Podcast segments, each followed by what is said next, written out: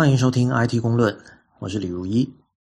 在连续三期的 WWDC 二零一四特别节目之后，今天的节目由我一人主持。我们今天的话题是 Ted Nelson 以及他的世外桃源计划 Project Xanadu。我第一次知道 Ted Nelson 这个名字，是因为一本名叫《Computer Live Dream Machines》的书，也就是《电脑革命梦幻机器》。这本书的正面是一只握紧了的拳头，手腕处写着 “L.I.B.” 三个字母，也就是 “Liberation” 解放的简称。在拳头的上方有一行手写体小字：“You can and must understand computer now.” Computer Lib Dream Machines 是 Nelson 在一九七四年自费出版的一本书。巧的是，朋克运动也刚好是在一九七四年至七六年间，在美国和英国开花结果。我们不确定时年三十七岁的 Nelson 有没有受到朋克的影响，但 Computer Lib Dream Machines 的封面设计与地下朋克杂志惊人的相似。事实上，Nelson 的主张和朋克运动的确有共通之处，那就是 Do it yourself DIY 精神。如果你在今天打开 Computer Lib Dream Machines，应该会觉得十分亲切。这本书完全不需要你长时间集中精力，它是长四十厘米、宽二十七厘米的大开本。如果有人想象不出的话，iPad Air 的长度是二十四厘米，而宽度只有十七厘米。Computer Lib Dream Machines 采用多栏排版，它分段频繁，小标题众多，包含大量的图片，甚至还有漫画。它也并没有完整的叙述逻辑，更像是把各种思维碎片拼接到了一起。无论怎么看，这种设计都是在鼓励读者随时翻开任何一页，读两段，然后随意跳到其他的段落继续读。Twitter、Facebook、微博和微信时代的读者应该可以很轻松的进入这本将近四十年前的出版物。Computer Lib Dream Machines 确实是一本朋克刊物。在只有 IBM 等大公司能玩得起电脑的时代，Nelson 喊出了“你也可以搞懂电脑，你必须立即搞懂电脑”的口号。在电脑仅仅是计算工具的年代，Nelson 就敏锐地看出了电脑作为媒体工具的潜质，这是一种大大超越于时代的远见。Computer Lib Dream Machines 并不是凭空出现的作品，它的母体就是世外桃源计划。如果用一句话形容，世外桃源计划是那个没有做成的超文本系统。超文本系统这个说法听起来非常的玄妙，但它的核心就在于三个字：非线性。换言之，超文本系统是对于时间的藐视和操控。你可以不按照时间顺序，也不从头到尾的阅读或消费媒体内容。今天人人都在使用的超文本系统，自然是万维网。也就是 World Wide Web，简称 Web。万维网的故事大家都很熟悉。Tim Berners-Lee 一九八九年在欧洲核子研究组织，也就是 CERN 任职的时候，在 Mac 和 iOS 的前身 NeXT 电脑上开发出了 URL、HTML 标记语言和 HTTP 协议。但是超文本的概念最早是在一九六零年代被 Ted Nelson 提出的。世外桃源计划就是他构想中的超文本系统。以今天的主流价值观来看，Nelson 虽然是思想上的先锋，但同时也是一个可怜的老人。他不断在公开场合抨击万维网，反复强调自己构想中的超文本系统比万维网要优秀的多。可惜，软件界一向只认作品，“Talk is cheap, show me the code” 成了工程师的座右铭。记者 Gary Wolf 在一九九五年为《Wired》杂志写的一篇特稿里。把世外桃源计划称作电脑史上最大的软件跳票事件，这并不夸张。Nelson 经历了各种挫折之后，在几个星期前才刚刚发布了世外桃源计划的第一个版本。换句话说，这个软件项目足足做了五十多年。Nelson 认为万维网是世外桃源计划的一个劣质版本。他在十年前写道：“世外桃源计划的野心更大。”我们要创造一种新式的文献系统，当版本发生变化时，链接不会断开，读者可以将多份文档放在一起进行比对，并在上面添加注释。每一段引文的源头都可以查看，同时它还包含一套版权系统。万维网把世外桃源计划的模式大大的简化了，这种简化是错误的，并造成了大量脆弱的单向链接。文档发生变化时，读者不会自动知道，也没有照顾到著作权问题。同时，它也不支持多版本管理以及合理的重用。大家重视的是字体和各种特效，而不是内容之间的结构。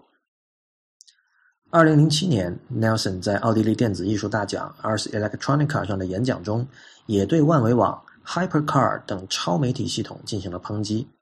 他说：“I want to create technologies of liberation to set people free. That was always the idea. Now, in the 1960s, I would say to people, soon we'll be reading and writing on computer screens.” And when we're reading and writing on computer screens, we'll be able to create new kinds of writing that branch in all directions and that show the origins of quotations and that actually reward the authors with royalty automatically. And almost always people's reaction would be it'd be a long pause, and then they'd say, Is it like a tape? And I didn't know what to do because I, somehow I thought it was so obvious. It was obvious, but not to most people. And when personal computers came along, people said to me, Oh, this is what you mean. And I would say, That's part of it. And then when word processing came along, they would say, Oh, Ted, this is what you meant. I would say, That's part of it. And then HyperCard came along and they said, This is what you meant. I said, Well, I guess that's part of it. And then the World Wide Web came along and they said, This is what you meant. And I said, No, that's not it at all.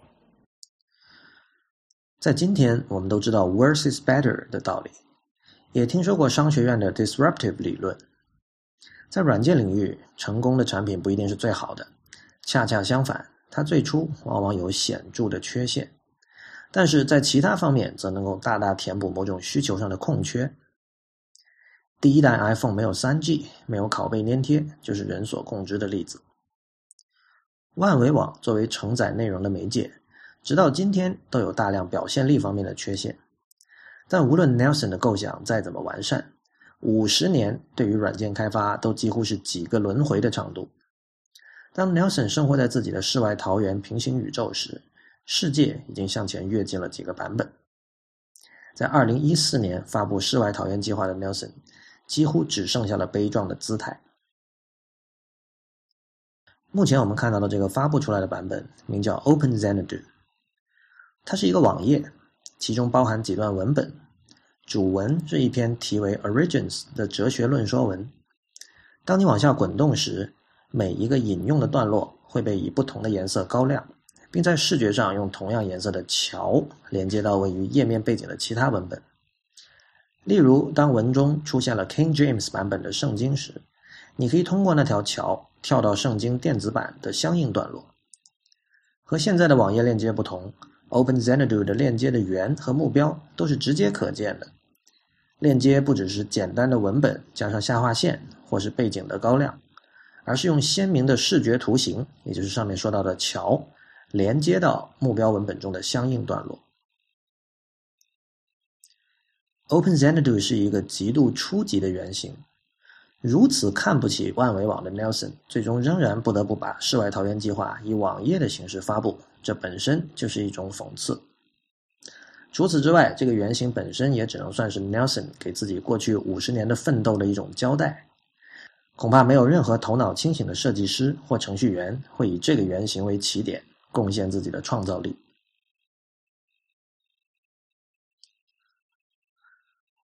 无论 Nelson 本人是否愿意承认，他在哈佛就读研究生时产生的超文本系统构想，在今天已经缓慢的一一在万维网上变成现实。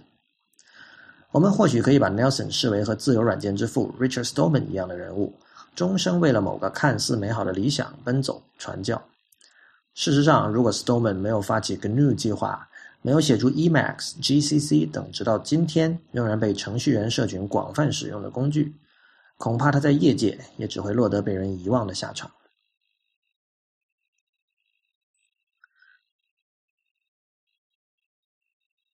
虽然世外桃源计划失败了，但 Ted Nelson 的历史地位是由《Computer Lab Dream Machines》这本书确立的。在世外桃源计划难产的年代，他花十八个月的时间，以 DIY 精神做出了这本三十万字的大书，激励了当年一整代程序员，以至于微软出版社在一九八七年再版了《Computer Lab Dream Machine》。大学修读哲学的 Nelson 不是工程师，但却是很好的布道者。一九七四年的《Computer Lab Dream Machines》让对电脑感兴趣的工程师们意识到电脑对于人类未来的重大意义，以及它作为工具的无限潜能。Nelson 激越而笃定的笔法，是当年的现实扭曲立场，让万千程序员懂得了一个道理：电脑是权利，而权利意味着自由。这一点在二零一四年的今天显得格外重要。这里是 IT 公论，我是李如一。今天的节目到这里就结束，谢谢大家的收听，也欢迎大家在我们的社交网络关注我们。我们在新浪微博叫 IT 公论，公平的公，论点的论。在 Twitter、Instagram 和微信公众账号都是叫 “IT 公论”的全拼。谢谢大家，我们下期再见。